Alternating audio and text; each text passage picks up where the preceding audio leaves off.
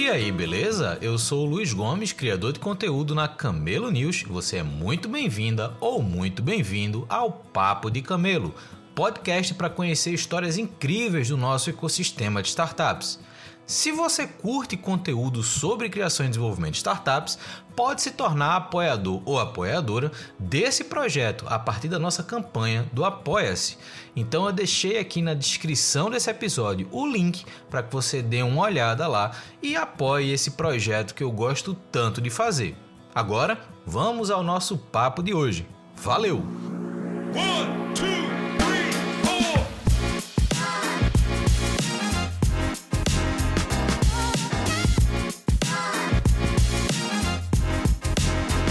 Estamos começando mais um Papo de Camelo. Hoje a gente vai conversar com o Leandro Rubio da Estar Bem para a gente conhecer um pouquinho mais da trajetória dele, do que, é que ele está fazendo. Existe uma transição de carreira aqui que a gente vai conhecer hoje e um cara que tem muita história para contar. Eu, obviamente, já dei uma geral na vida dele pelo LinkedIn, e eu me surpreendi muito com algumas coisas que estão lá. Então a gente vai conhecer um pouco do Leandro. Leandro, já te agradeço pelo tempo que você disponibilizou para participar aqui do Papo de Camelo e já te passo a bola para você responder a pergunta que eu faço para todo mundo: quem é o Leandro e como é que você chegou até aqui? Bom dia, Luiz. Obrigado pelo convite. Muito bom sempre compartilhar tudo que a gente passou, aprender né? Às vezes a gente, só de compartilhar essa nossa jornada, acaba vindo bastante reflexão, bastante insight. Então, espero que esse nosso podcast possa impactar bastante empreendedor e às vezes até profissionais tradicionais, como eu estava numa carreira extremamente tradicional, muito prestigiada, e recomecei o jogo quase que do zero. Bom, eu sempre gosto de falar de algo que transformou minha vida nos últimos anos, que foi a espiritualidade. Então, Hoje, você falar quem é o Leandro, eu sempre falo, eu sou filho de Deus. Eu entendi realmente quem eu sou, isso me deu autoridade, me deu confiança, me deu segurança e conseguiu me colocar no meu propósito. Então, com certeza, tá hoje empreendendo na área da saúde, conseguindo impactar centenas de milhares de vidas, foi porque eu entendi da onde eu vim, quem eu sou, quem cuida de mim, quem dá esse suporte para mim e para onde essa pessoa, né, vai chegar, né? Aonde essa pessoa vai chegar que sou eu. Então eu tenho certeza ali que Deus tem planos grandes na nossa vida, né? Basta a gente abrir a porta. É, eu saí de um cenário onde eu não acreditava em Deus, uh, que normalmente os cientistas são assim, né? Eu como médico, cientista, publiquei artigos e via nesse mundo racional, sempre acreditei e continuo acreditando na ciência, mas não acreditava né, num Deus criador. E hoje eu junto, eu vejo isso, sempre falo que são duas ferramentas muito fortes, né? Uma que era a ferramenta que eu já usava no meu dia a dia, que era a razão, e hoje eu uso essa intuição, né? A gente fala, pô, tá vendo alguma coisa me jogando. Hoje eu entendo que é Deus, né? O Espírito de Deus, ali, o Espírito Santo me mostrando qual caminho. Então hoje eu creio em Deus e isso realmente transformou minha vida. E falando um pouquinho da minha vida pessoal, sou casado, tenho 38 anos, casado há 5 anos com a Gabriela. E tenho uma filha de quatro anos que é a coisa mais valiosa da minha vida. Os meus melhores momentos é estar com a minha filha e com a minha esposa em família, todo mundo juntinho, se curtindo. E na minha carreira profissional, com a medicina, né, que foram seis anos de formação, é, eu também não entendia muito bem o que, que eu ia fazer dentro daquele cenário médico. Meu pai infartou quando eu estava no, no segundo ano de faculdade. É, e de alguma maneira aquilo, sabe, não foi um gatilho, uma correlação direta, causa efeito para eu virar cardiologista, mas eu acho que lá no fundo aquilo me impactou, né? Meu pai, graças a Deus, está vivo, graças ao stent, que é o que eu faço hoje, coloco o stent, faço cateterismo no coração. E aí eu fui para a clínica geral, fiz dois anos de clínica médica na residência, eu só, então fiz faculdade no Rio, vim para São Paulo fazer minha residência de clínica geral. É, e nesse momento de vir para São Paulo, eu vim para São Paulo porque eu já imaginava que aqui era um, aqui em São Paulo era um outro cenário médico. E a gente via né, grandes hospitais aqui em São Paulo. Eu falei, pô, eu quero viver esse meio ambiente, eu quero participar dessa rota para que eu tenha ali, obviamente, grande sucesso. E esse negócio de ter grande sucesso é porque o meu pai foi um cara workaholic, trabalhou muito, muito, muito a vida inteira, veio de família super humilde e trabalhou, enfim, já tem uns 15 anos que saiu, uns 10 anos, mas trabalhou 40 anos na TV Globo no Rio, foi um dos maiores diretores lá, é, e muito, muito, muito, muito dedicado, disciplinado, então eu vi aquilo no meu dia a dia, nos meus finais de semana, meu pai trabalhando até tarde, né, e isso me deu, obviamente, muita disciplina e muita visão de que eu preciso crescer profissionalmente, é, e São Paulo seria esse ecossistema, esse solo fértil para eu semear. Vim para São Paulo, fiz clínica geral aqui, clínica eu aqui em São Paulo, meu pai infartou novamente, é, e aí aquilo realmente acho que foi o, a principal conexão e o motivo para eu fazer cardiologia. Fiz cardiologia no Dente Pazanese, aqui em São Paulo, que é um dos maiores hospitais e melhores hospitais do Brasil, né? E aquilo foi algo que é, me motivou muito a continuar estudando, porque eu nunca imaginei ser capaz de passar no Dente Pazanese. Né? Voltando um pouquinho mais da minha história, eu sou, eu sou paulista, fui pro Rio com três anos, porque meu pai foi pra Globo lá, meu pai ajudou a montar o Projac e tal.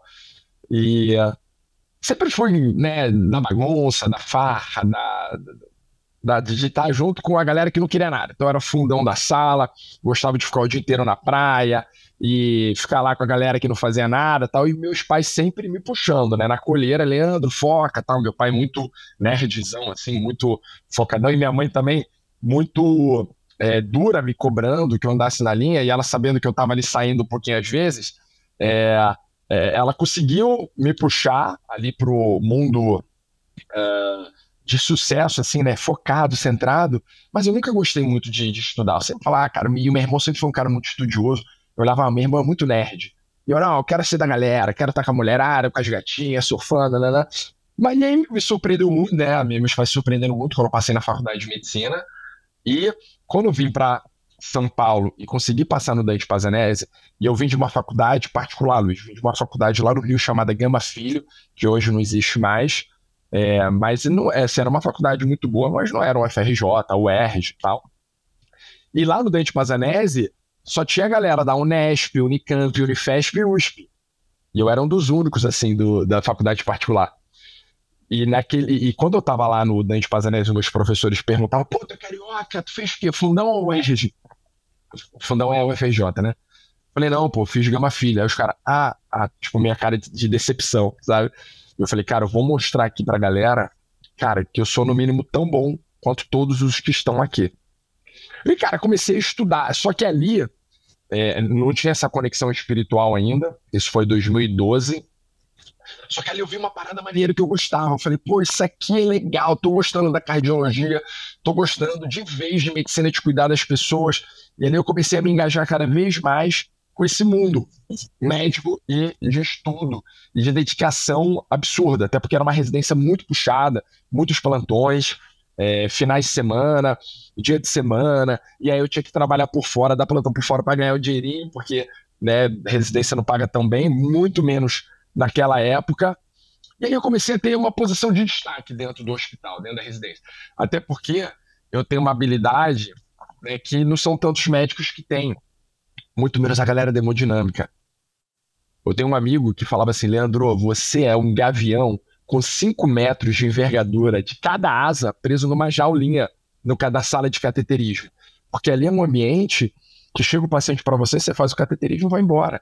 Ele falou, cara, você tem essa habilidade do networking, de venda, de liderança, tal, tal, tal. E eu não tinha muito essa visão. Mas mesmo assim, sem eu desenvolver essas habilidades, desenvolvendo somente habilidades técnicas, analíticas, que era ali na, na parte de cateterismo, eu consegui me destacar por um pouquinho que eu tinha nesses meus soft skills.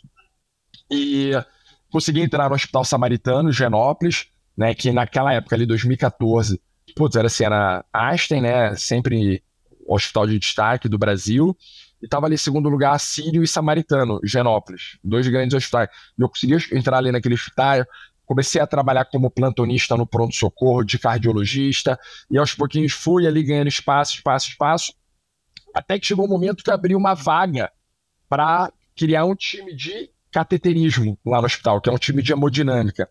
Ou seja, é uma equipe médica que vai fazer é, procedimentos no coração. E, pô, é muito difícil, né, conseguir no hospital desse e tão jovem. E naquele momento, por eu uh, estar no Dante Pazanese, que é um hospital de muita credibilidade, aquilo abriu portas para mim, para eu conseguir criar uma equipe, criar uma equipe de primeira, porque eu chamei profissionais de saúde do Incor, do Dente Pazanese, a gente convidou e todo mundo virou um time realmente incrível. E ali, então, eu já estava num outro nível, né, já tinha dado um passo dentro do hospital, saí de platonista, comecei é, dentro de uma equipe, num hospital renomado, e a gente começou a ganhar mais dinheiro, e começou a viver o dia a dia do hospital, até o momento que rolou a oportunidade de fazer um MBA na FGV. E foi interessante esse momento, porque foi logo depois que eu uh, saí da residência. E quando você vai nesse looping da residência, você acaba nem pensando, sabe? Você tá naquela corrida do jato, você nem sabe para onde você está indo. Você vai pro lado, vai pro.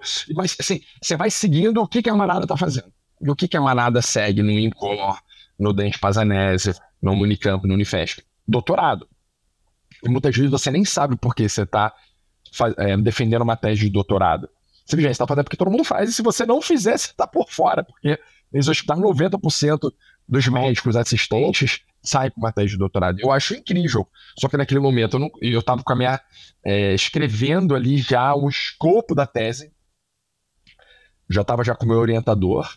E aí surgiu essa oportunidade do MBA. Na GV, pelo Grupo Américas de Hospital, pelo, pela Mil. E eu pensei, poxa vida, será que eu vou para doutorado ou será que eu vou para.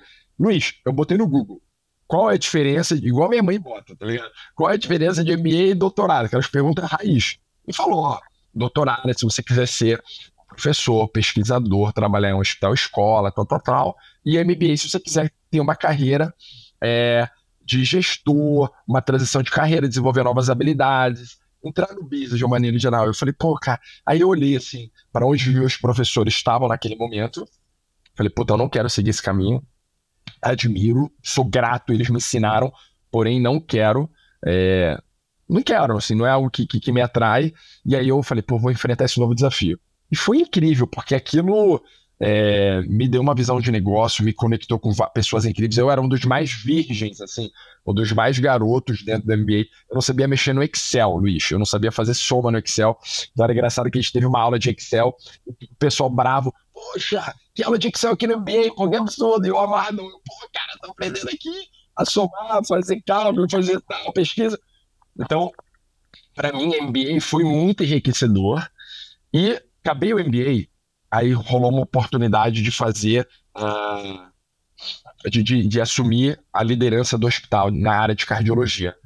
Então, o chefe da cardiologia da época foi para um outro desafio no DASA, e aí rolou uma oportunidade boa para mim.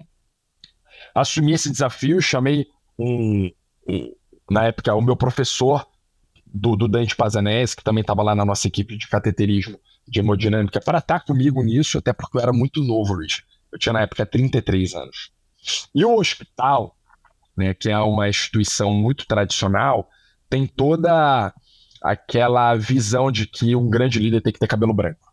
Eu era muito moleque, eu era muito garoto.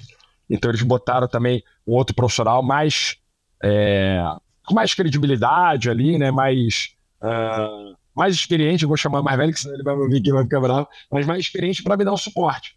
Então ali foi uma grande experiência, porque eu vivia o dia a dia né, dos units econômicos de, de um hospital, vivi o marketing, vivi o financeiro, vivi fluxo de caixa, vivi volume, vivi a parte assistencial, protocolo, tudo de um hospital. Durante um ano. E nesse ano, é, eu tive a oportunidade de ir para Stanford. Então, fui para Stanford, fiquei lá uns 10 dias no GSB, no Graduate School of Business, estudando inovação, gestão e saúde. E ali foi um outro game changer na minha vida, Luiz, porque eu cheguei lá em Stanford com a minha mesma cabeça que eu cheguei no Dante Pazanese. Às vezes achando que eu não era merecedor de estar ali. Só tinha gringo, acho que assim, tinha eu e mais dois caras do Brasil. Um é o Marcelo, que é que era o dono do Leforte, foi vendido lá por, por o grupo DASA aqui em São Paulo por quase 2 bi. O era o dono do... E o outro era um brasileiro que morava, que mora ainda no Panamá, que é um chefão da Philips. E eu, ali, me achando né, o cocô do cavalo do bandido. E só gringo, galera de Dubai e tal, os caras top, 70 pessoas. E ali eu comecei a entender, a perceber que, pô, eu não era tão ruim assim, né? Porque a gente vê essa. E pelo menos eu, Tato, não sei você e os outros ouvintes. Mas, ó, pô, a gente brasileiro, a gente latino, tal, gente, poxa, americano, essa galera da Austrália, muito mais top. Eu fui com essa cabeça. E ali eu percebia, cara, a gente é tão bom, até melhor que eles. E eu fui cada vez ganhando confiança e segurança nas dinâmicas, né? Todo dia de manhã a gente acordava, sei lá, 5 e meia, a gente ia treinar lá, é, eles tinham uma, eles contrataram uma personal para fazer a gente fazer uns exercícios funcionais, foi até engraçado que tava a galera da os Navies, da Marinha lá com a gente em Stanford. Olha que legal, né? As Forças Armadas dos Estados Unidos botando a galera, né, da, da Navy SEALs tal, ali no Stanford. Então a gente treinava com os caras, muito maneiro, é, tudo patrocinado lá pela Nike e tal. E depois a gente fazia uns, um, umas dinâmicas de manhã com uh, pessoas de vários países e discutia alguns temas, né? Que tinha bastante coisa para estudar previamente. E ali eu fui, pô, começando a agregar bastante valor nas minhas colocações. E o pessoal, pô, Leandro, que bacana, você trouxe isso, aquilo e tal. É, graças a Deus, meu inglês é bom, então eu consegui interagir bem.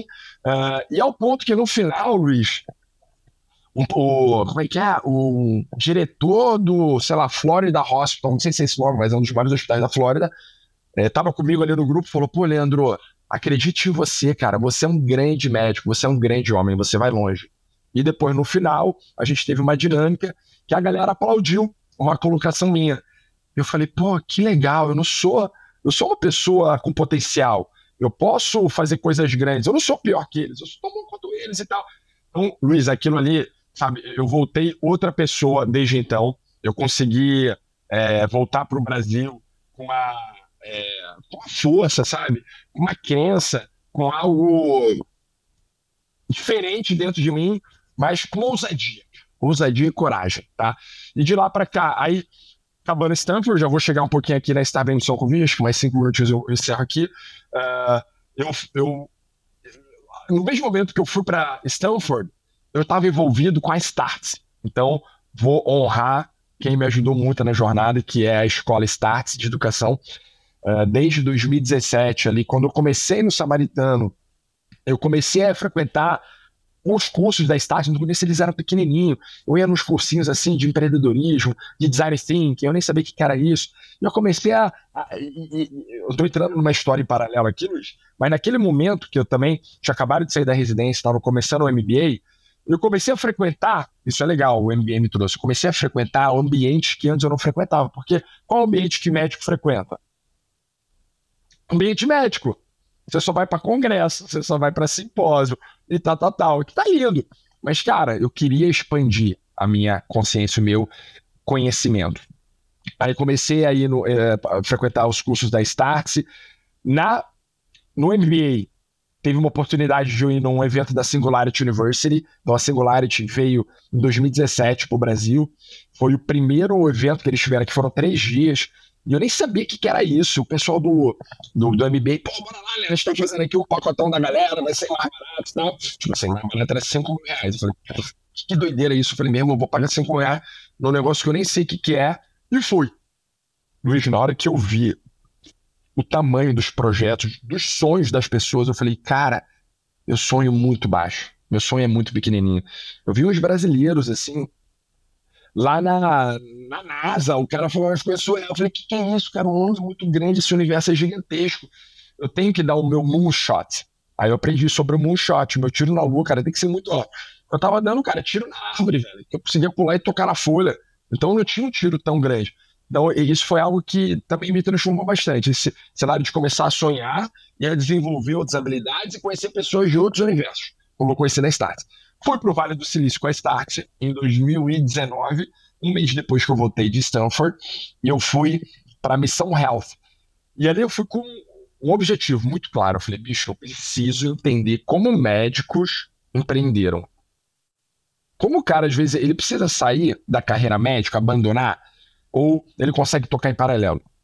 Então, meu objetivo é, foi uma imersão incrível. Eu conheci diversos brasileiros que empreendiam, médicos da área da saúde, físicos e tal. E eu perguntava, cara, como é que você consegue tocar as duas coisas? Eu entendi um pouquinho sobre um cap table, que né, você traz um cara grande no mercado, cara, pô, eu trouxe um cara da Pepsi, bam, bam, bam, e eu fiquei aqui com uma porcentagem também, então eu sou o cara da saúde, da assistência, da técnica médica, e ele vem para a parte de negócios.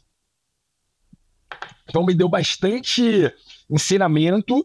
Então, percebe, Luiz, que eu vim é, semeando devagarzinho e criando ali uma estrutura dentro de um solo é, na rocha, tá? não na areia. Porque eu estava adquirindo bastante conhecimento sobre gestão, sobre empreendedorismo, é, começando a sonhar, mas ainda não tinha executado nada tão incrível como veio a missão Covid. Ali nesse momento já, já, já chega uma conexão espiritual, né? Onde uma pessoa, que naquela época eu só estava como médico, uma pessoa que tem uma conexão muito espiritual, profetizou para mim, falou, cara, você vai criar um projeto, você vai impactar milhares e milhares de pessoas no mundo. Eu falei, você tá louco, cara, tá maluco, porra. Eu, graças a Deus, impacto uma pessoa infartada no hospital. Quando eu chego no hospital, eu venho e faço, eu salvo a vida. Mas como assim? Falei, não deu outra, Luiz, deu uma semana depois, veio a missão Covid. No meio, no início da pandemia, uh, aquele caos, né? Acho que todo mundo se recorda um pouquinho. Veio a possibilidade da telemedicina é, ser liberada, né? Pelo projeto de lei. E uh, a gente conseguiu criar uma ONG no formato startup. Então foi um projeto sem fins lucrativos, onde a gente conseguiu levar assistência médica, atendimento médico por telemedicina para todo mundo de graça. Então, de um lado tinha médico voluntário, no final foram 1.500 médicos voluntários. Do outro lado, pessoas doentes com a Covid-19. E no meio tinha um marketplace, tinha um site, muito simples. Enfim, não vou entrar na, na, nos detalhes aqui, mas ali foi uma bela startup. É, cara, saímos do protótipo em um dia já fomos para o MVP e a gente rodou o piloto no dia seguinte. E, cara, uma semana depois a gente já estava no Jornal Nacional e saindo todos os veículos de comunicação possíveis e imagináveis. Chegamos em 88 países, mais de 200 mil pessoas impactadas, ganhamos premiações, ganhamos, saímos até numa matéria lá da revista The New Yorker, que é uma revista muita credibilidade lá fora, falando sobre a missão Covid e porque, olha que a vida é connecting the dots, né? Steve Jobs. Quando fui para Stanford, eu conheci um garoto da minha idade médico que era o editor-chefe do The Washington Post.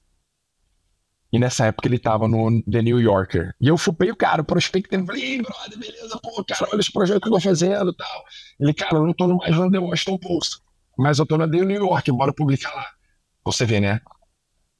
Tudo conecta, a sua capacidade de networking precisa ser é, muito bem desenvolvida, porque isso, sem dúvida nenhuma, para mim, sem dúvidas, é o meu maior ativo. É a minha capacidade de fazer conexões, de me relacionar e é, a minha capacidade de mantê-las. Né? Eu vou dar um exemplo, cara. Ontem eu tá, estava numa festa de criança, Luiz. Só fazendo parênteses aqui. Da minha filha. Hoje é segunda, foi domingo a festa, a festinha. Cara, conheci o André, fundador da RD Station, cara. Trocando ideia assim, ele, pô, tu tá estátua pelo pletor, o cara é um querido, super humilde. E olha isso, já peguei o contato do cara e vou, pô, a gente vai se conectar, ele vai dar ajuda pra gente na questão de marketing e vendas. Cara, esse sem dúvida. E, e, assim, é a minha capacidade, né? Porque eu vou para cima, né? Eu tô sempre, cara, sempre intencional. Dificilmente eu tô meio lerdão, assim. Eu não bebo, então eu tô sempre nativa. Eu não fico meio grogzão, como eu já fiquei, né? Não bebo há pouco tempo. Então, cara, eu tô sempre é, focado em alguma coisa, ou focado na minha filha, ou focado com a minha esposa, ou fazendo um negócio. E aí, essa conexão, né, veio também por causa de Deus, cara, porque eu tenho certeza que Deus coloca as pessoas, sabe, falou, cara, eu tô colocando tudo na tua frente, agora basta você correr atrás, executar, botar a mão na massa. Se ficar deitadinho no sofá, na preguiça, você não vai colher os frutos que eu quero que você colha, tá?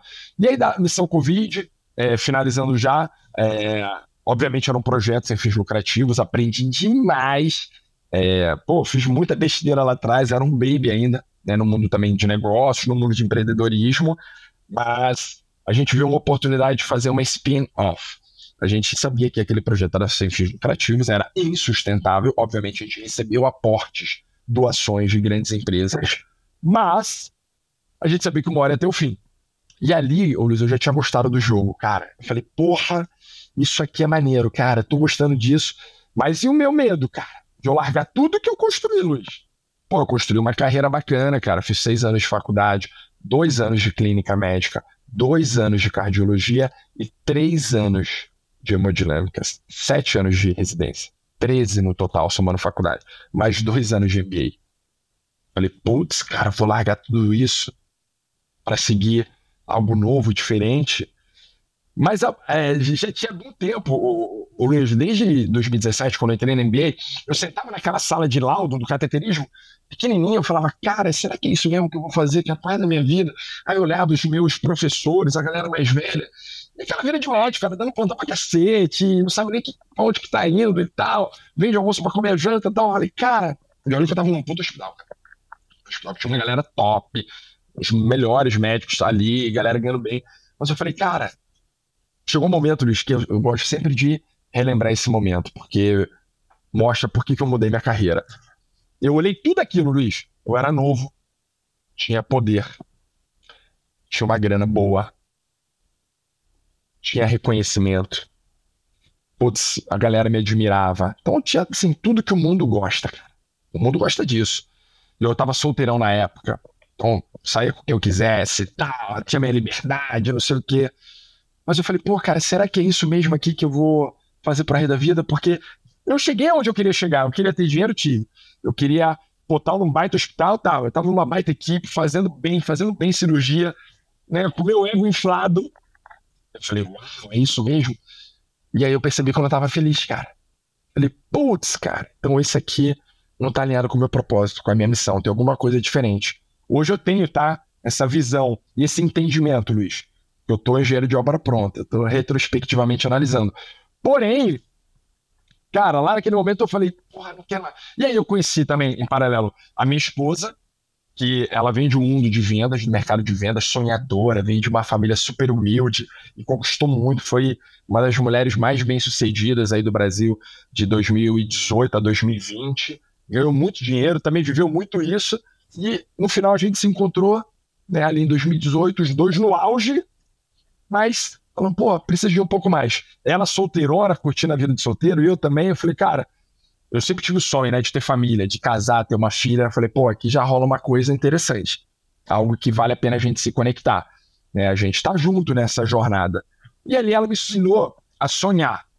Tá? A gente começou a sonhar junto, ela com toda aquela capacidade dela de ter tudo, de poder viver tudo.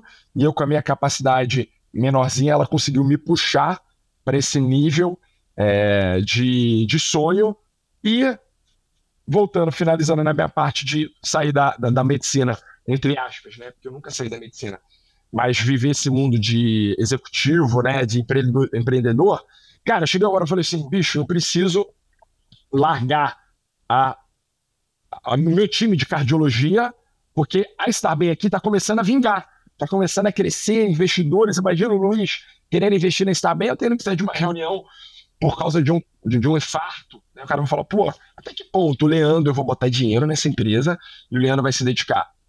E aí eu conversei com uma amiga minha, Claudinha, que era ex-Start, e eu falei, Claudinha, me ajuda aí, bicho, preciso entender. Ela falou, Leandro, você tem que contar essa história, cara. Você não tá largando a medicina quando tá tudo, quando o outro terreno já tá fértil. Meu irmão, você tá arriscando. Você tá tendo coragem, cara. Vai, Leandro. Seja ousado e tal. E aí eu fui. Naquele, naquele dia eu desliguei o telefone, a, a call com ela, a gente fez uma call, liguei para minha equipe, falei, galera, vem amanhã fazer um churrasco aqui em casa, que vamos trocar uma ideia. E larguei a equipe, né? Normalmente ninguém faz isso, né, cara? As pessoas saem se fizer alguma, alguma corrupção, fez um erro médico grave. Ninguém sai de um cargo que eu tava, normalmente. Né? É o que todo mundo quer. A pessoa falou, cara, você tá louco? Cara, como é que você tá fazendo isso?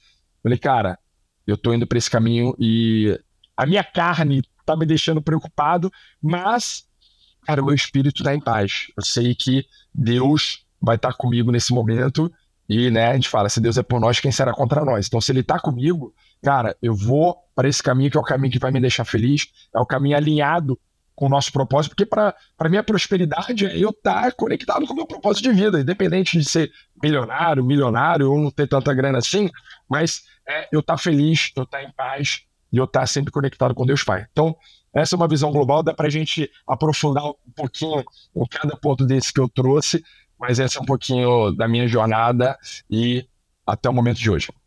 Leandro, eu acho muito legal porque assim, é, eu já comentei isso em outras edições, mas é muito interessante perceber que mesmo perfis tão diferentes têm uma similaridade é, na hora que eu converso aqui, que são pessoas que não se encaixam apenas no ambiente que estão. Eu gostei muito da referência que você disse que algum conhecido seu fez que você era gavião de 5 metros de envergadura numa gaiolinha, porque é um sentimento que eu percebo que é recorrente entre as pessoas que eu converso aqui.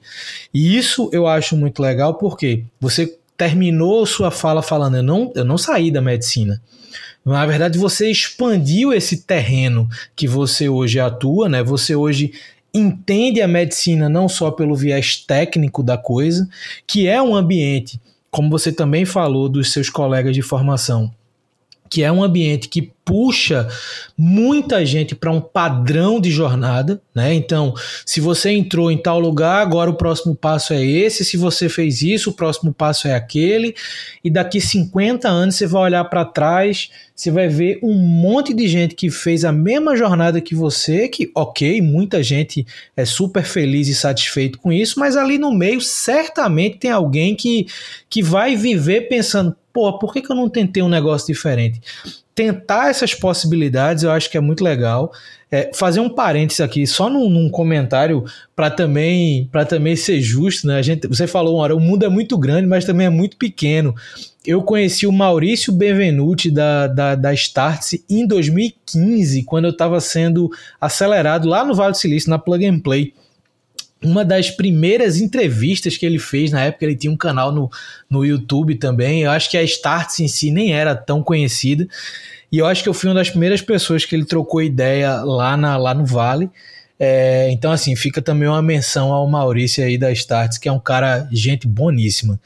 É, mas cara, bom, a, a, conversa da gente, ela, ela vai chegar num ponto que eu acho muito interessante, que é essa expansão de terreno que eu estava falando, onde você entra talvez por uma porta super importante na, na época da pandemia, que era a porta da saúde, que era poder estar tá ali no dia a dia das pessoas que mais precisavam naquele momento, enfim, situações é, muito complexas e diversas para desenvolver o que naquela época era uma estrutura sem fins lucrativos para apoiar pessoas no viés de telemedicina, que hoje a gente sabe que ainda bem que é uma prática que tem se consolidado no mercado, que ajuda muita gente.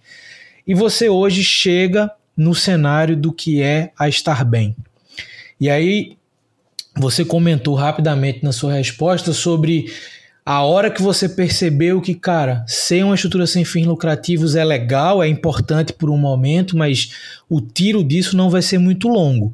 Eu preciso estruturar isso de uma forma a pensar no longo prazo, a pensar na estrutura que me permita é, deixar um pouco da minha atividade técnica também para assumir esse viés de negócio.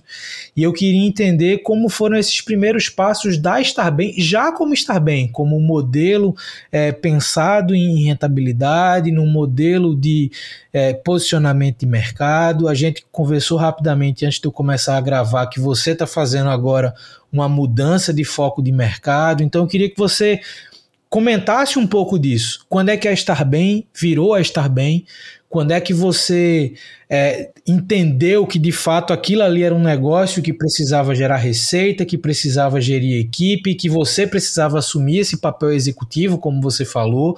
Então, como é que foram esses primeiros passos agora do Leandro, fundador, cofundador ali da, da Estar Bem? Luiz, eu saí da missão Covid, né, fazendo essa spin-off, achando que seria um pouquinho mais desafiador que a missão Covid está bem. Meu irmão, missão Covid não foi 1% desta bem, não está sendo, né? não está sendo 1%. Hoje já está menos complexo, mas a partir do momento que você entra num mercado que as pessoas precisam e vão pagar para você oferecer uma solução, cara, o jogo muda completamente.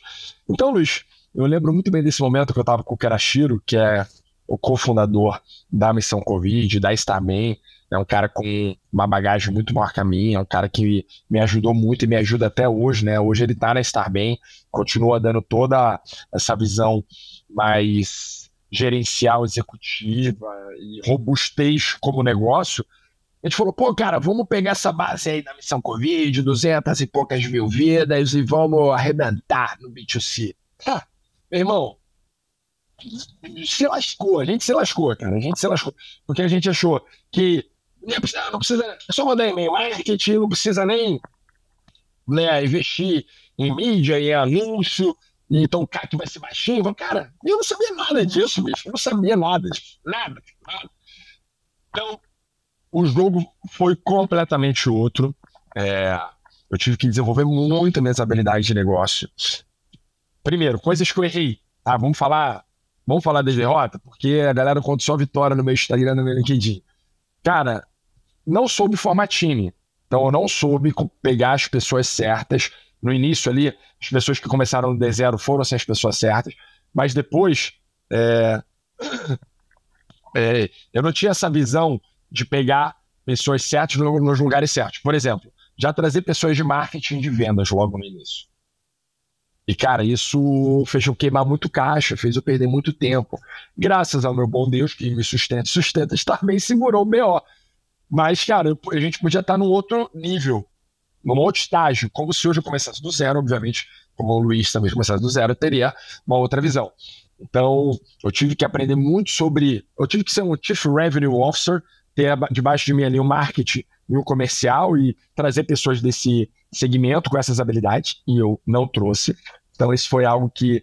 É, é algo que acho que, que mais me dói, que foi um dos meus maiores aprendizados trazer galera, trazer venda, cara, vender logo no início. Então, focamos simplesmente no B2C no início, contratei uma agência de marketing marromeno para me dar o suporte lá no início.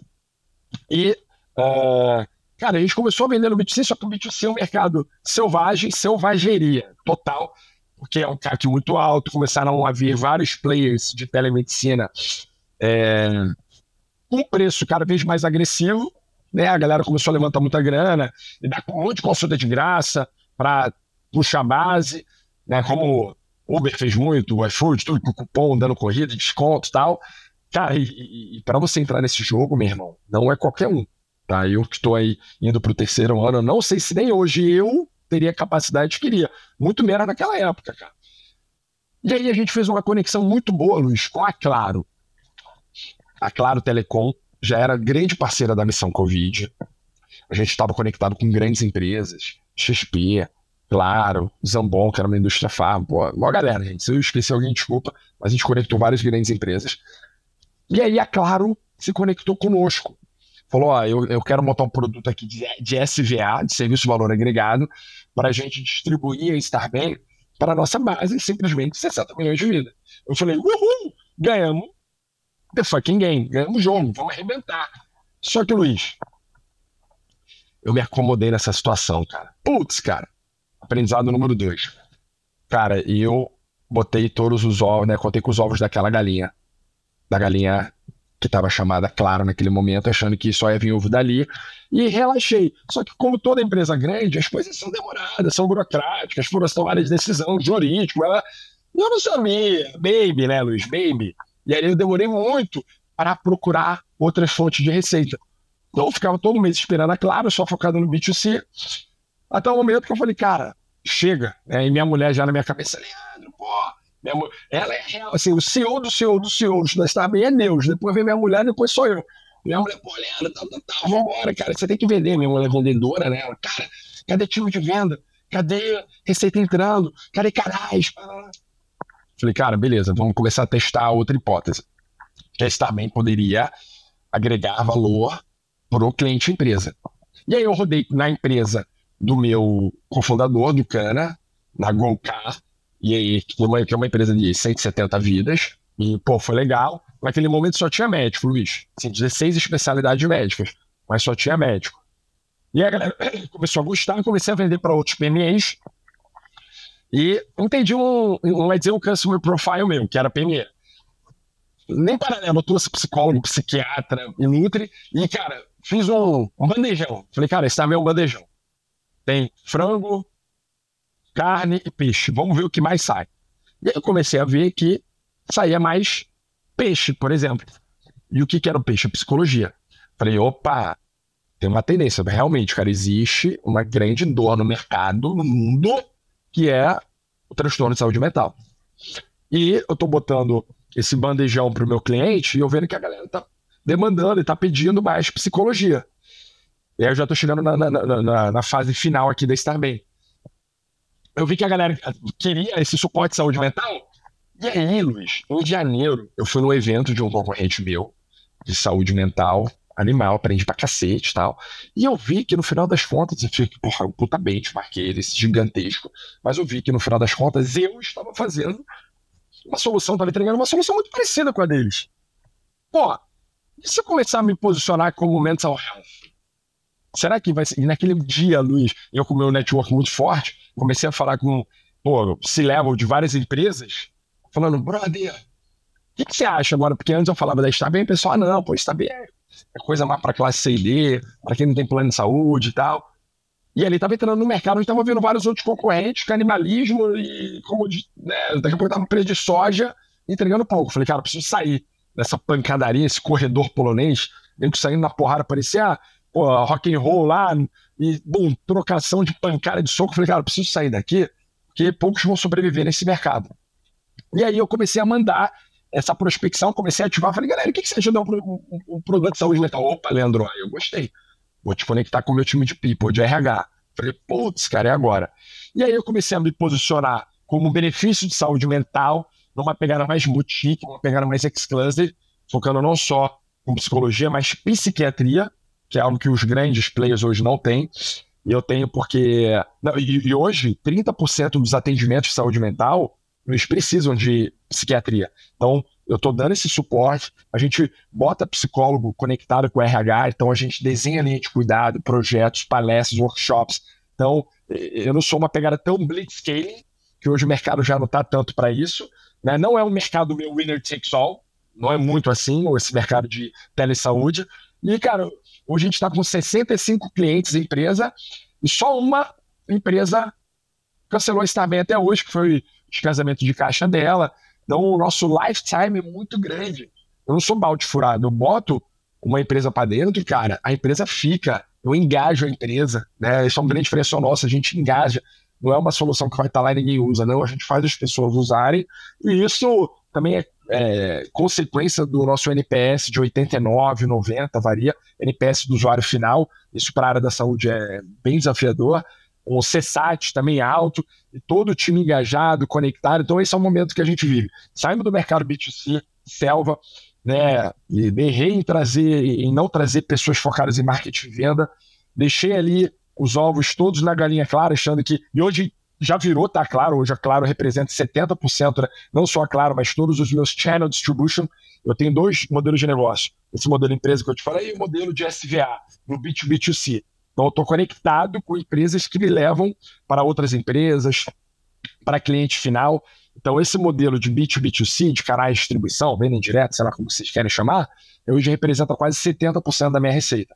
Já apresentou, já foi, já representou 85%. Então, estou conseguindo diminuir essa dependência, mesmo assim crescendo bastante essas duas linhas de negócio. Uh, e ali eu consegui entender também que tinha essa possibilidade de para finalizar aí, o que eu trouxe já agregar valor numa camada extra de big companies, tá? Então hoje eu estou pegando empresas maiores, empresas de mil, cinco mil, dez mil, trinta mil vidas, levando um suporte extra além da saúde, além do plano de saúde. Empresas grandes já têm plano de saúde, eu entrego essa camada extra de saúde mental.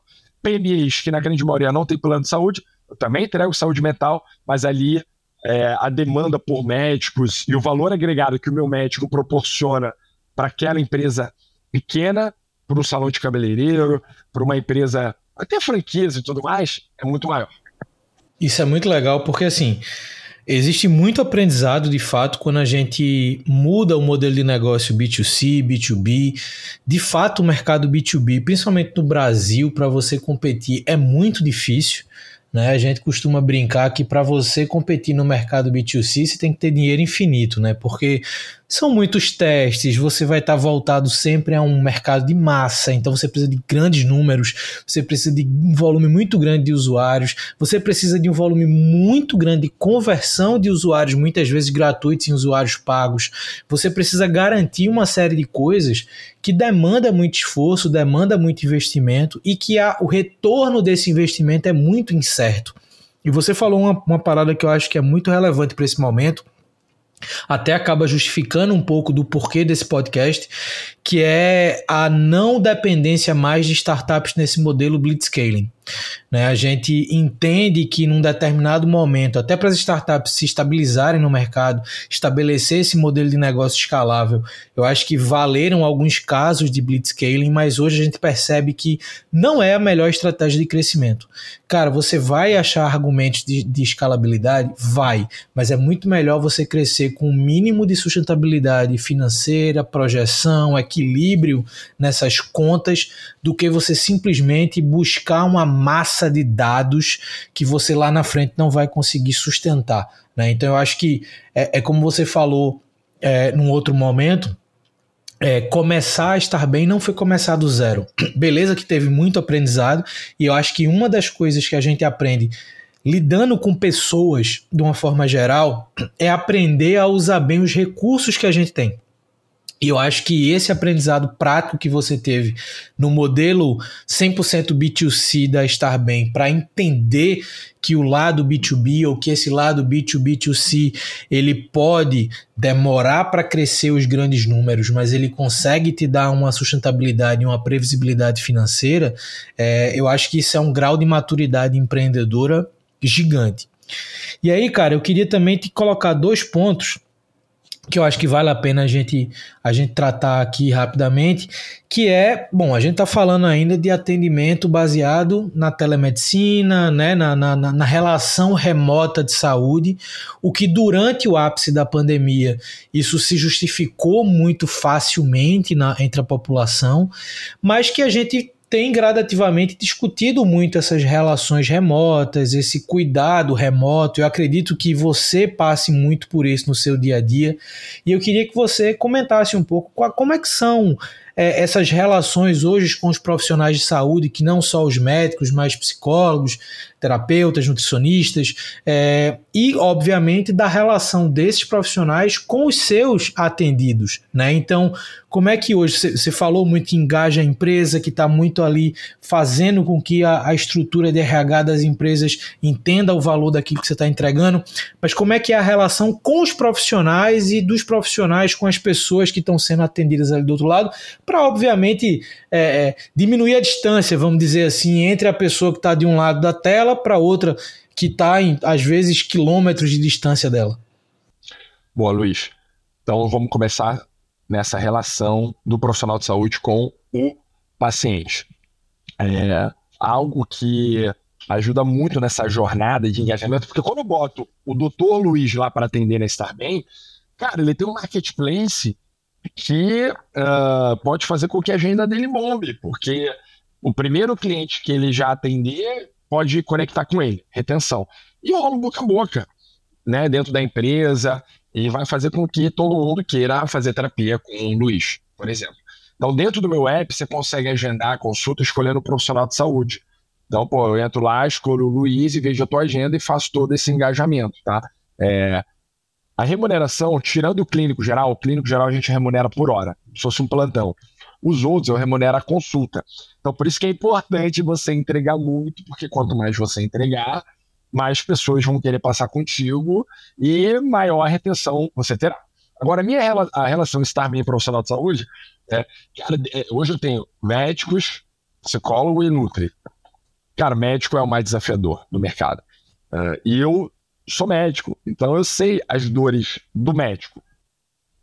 Então, pegar nutri psicóloga, pô, a gente consegue trazer esse time de nutrição e psicologia, temos dois líderes de cada área que são super renomadas e já tem uma base grande de psicólogas, amigas e clientes até, né, especialmente a, a Tiziana Paiva, que é a nossa head de saúde mental, ela é doutora pela Unicamp e ela, ela treina, ela dá curso para psicólogos, curso pelo MEC. É um business dela parte. Ela já treinou já deu curso para mais de 1.500 psicólogas. Então, eu tenho uma capacidade de escalar minha psicologia absurda. Médico, cara, assim, ó, eu trabalhei em grandes hospitais aqui em São Paulo, tá? E hoje em dia, infelizmente, você é mais um num hospital. Já foi o tempo, né? Eu peguei o finalzinho dessa jornada, ali em 2011, 2012, 2013, até 14, nesses grandes hospitais. Você Pô, eles sabiam quem era você. Pô, Leandro, conheço você, vamos sentar comigo, quero te engajar, quais são suas dores, quero te ouvir. Hoje não mudou o jogo. Então, isso fez com que os médicos eles não se conectassem com nenhum lugar. Trabalhando no hospital A, B, C, D, E, F, G, 50 hospitais, não sabe mexer nos sistemas operacionais, no prontuário eletrônico, não sabe direito os protocolos, cada hospital tem seu protocolo. Eu falei, cara, isso não pode acontecer na Bem. Então o que, que eu vou fazer? Cara, eu prefiro ter menos médicos trabalhando muito. Porque se o médico for bom, pô, no final das contas, quando o paciente Luiz da empresa Papo de Camelo passar com o meu psicólogo, vai ter um app incrível, vai ter. Ah, mas, cara, a jornada dele, o atendimento tem que ser bom. Se não for bom, ele vai cancelar, está bem. Então, eu tenho poucos profissionais, entre aspas, é, ótimos, trabalhando muito, Uh, e eu engajo eles porque a gente remunera bem, sim, mas isso né, não, é nada demais. Mas eu proporciono estar bem para todos eles. Então, eles todos têm estar bem liberada. E mesmo você sendo médico, né? Médico sempre tem os brother médicos para atender entre aves de graça. Cara, fazer sessão de terapia, ter psiquiatria ali a lá vão ter, vontade, cara, a vontade de ser não é qualquer lugar. E já já, né? Eu tô já soltando spoiler, mas eu vou dar é, aqueles benefícios de saúde, não posso falar qual o nome, aquela empresa que dá academia para todo mundo tal. Então a gente vai dar isso. Isso é legal, cara, porque eu lembro que eu estava nesses grandes hospitais, eu queria esses benefícios, né, de treinar e tudo mais, e eles não davam. Então, eu vou agregando valor com esses benefícios, é todo mundo contratação PJ, tá? Que, assim como eu trabalhava nos hospitais PJ, que é 99% dos hospitais privados do Brasil são assim, eles também são PJ, remuneração boa, é, eu não consigo pagar mais que o Einstein, por exemplo, né, até porque o meu modelo de negócio é diferente. Mas, cara, a jornada do cara é bacana, ele tá na casa dele, eu tenho um puta prontuário legal, eu tenho o time de atendimento do médico bacana, né? O, o software não buga, não dá problema. Cara, é gostoso trabalhar aqui, os pacientes são legais, é uma outra pegada. Então, o meu turnover de profissionais de saúde é quase zero, cara. Na verdade, eu só preciso trazer mais e mais gente. Mas tem médicos dermatologistas estão largando ali o consultório do convênio e vindo para esse também, porque a gente paga melhor. E, cara, numa jornada muito mais friendly, tranquila, sabe? Bacana, se assim, a gente faz essa. A gente se preocupa com esse nosso cliente e eu não uberizo, tá, Luiz? Aqui eu não vou uberizar, não uberizo. Aí entra aqui na plataforma, cara, a gente tem um time aqui que seleciona dedo a, a dedo todos os profissionais de saúde para que, pô, no final das contas, a entrega ali para você, paciente, Luiz, seja a melhor possível. Isso é muito legal porque assim, hoje, e aí eu vou pegar esse mesmo exemplo que você trouxe, essa uberização de serviços, ela cria muito mais problemáticas já no curto, médio prazo do que soluções de fato.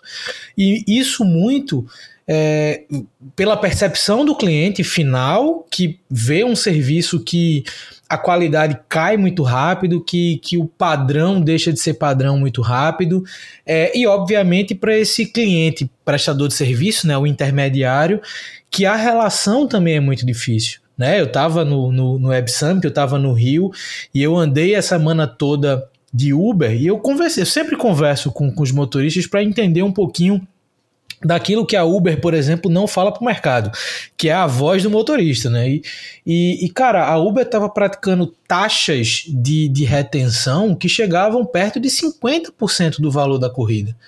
Cara, você você oferecer para a pessoa que está ali, que é o coração do seu negócio, o coração da Uber não é o app. O coração da Uber é o motorista que está ali de fato com o seu o seu bem maior, que é o seu cliente, sendo deslocado do ponto A para o ponto B. E você categoricamente tirar coisas dessa pessoa por com justificativas muito rasas, eu acho que isso influencia e impacta tudo. Eu acho que essa sua visão de não uberizar o processo, eu acho que isso é muito importante. E não só porque a gente está falando do mercado de saúde, né? Porque é, é muito fácil as pessoas que estão ouvindo a gente agora pensar, ah, mas ele não vai fazer isso porque é um ambiente de saúde. Cara, não, isso deveria ser em qualquer mercado, para qualquer tipo de serviço, para qualquer viés crítico que esse serviço possa ter ao mercado. Mas de toda forma, é muito bom a gente ouvir alguém que vem desse mercado, que tem o convívio com o dia a dia, com o perfil do profissional, com a forma de se relacionar, levar isso para um ambiente digital com muito mais seriedade, com muito mais, como você falou, é, é, é empatia com o mercado e com as pessoas que estão ali. A gente sabe que qualquer tipo de atendimento de saúde, a pessoa que está do outro lado, ela está de alguma forma fragilizada, seja a saúde tradicional, seja a saúde mental.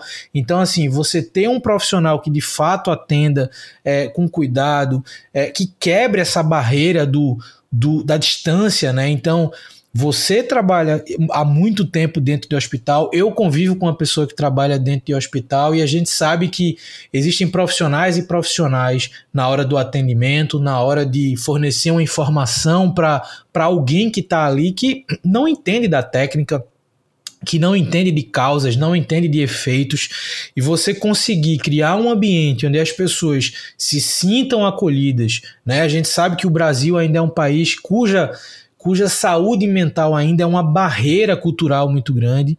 E existe uma segunda barreira, que é a barreira de você tratar a saúde mental por aplicações remotas, né? Então você está quebrando aí uma dupla barreira comportamental de mercado, mas está fazendo isso de um jeito muito consciente, está fazendo isso de um jeito muito sustentável no médio e longo prazo e, e, esse ouvir a tua história, ouvir esses aprendizados e a cadeia de fatos que aconteceram, que te trouxeram até o momento atual, eu acho que é muito bacana. Legal, Luiz.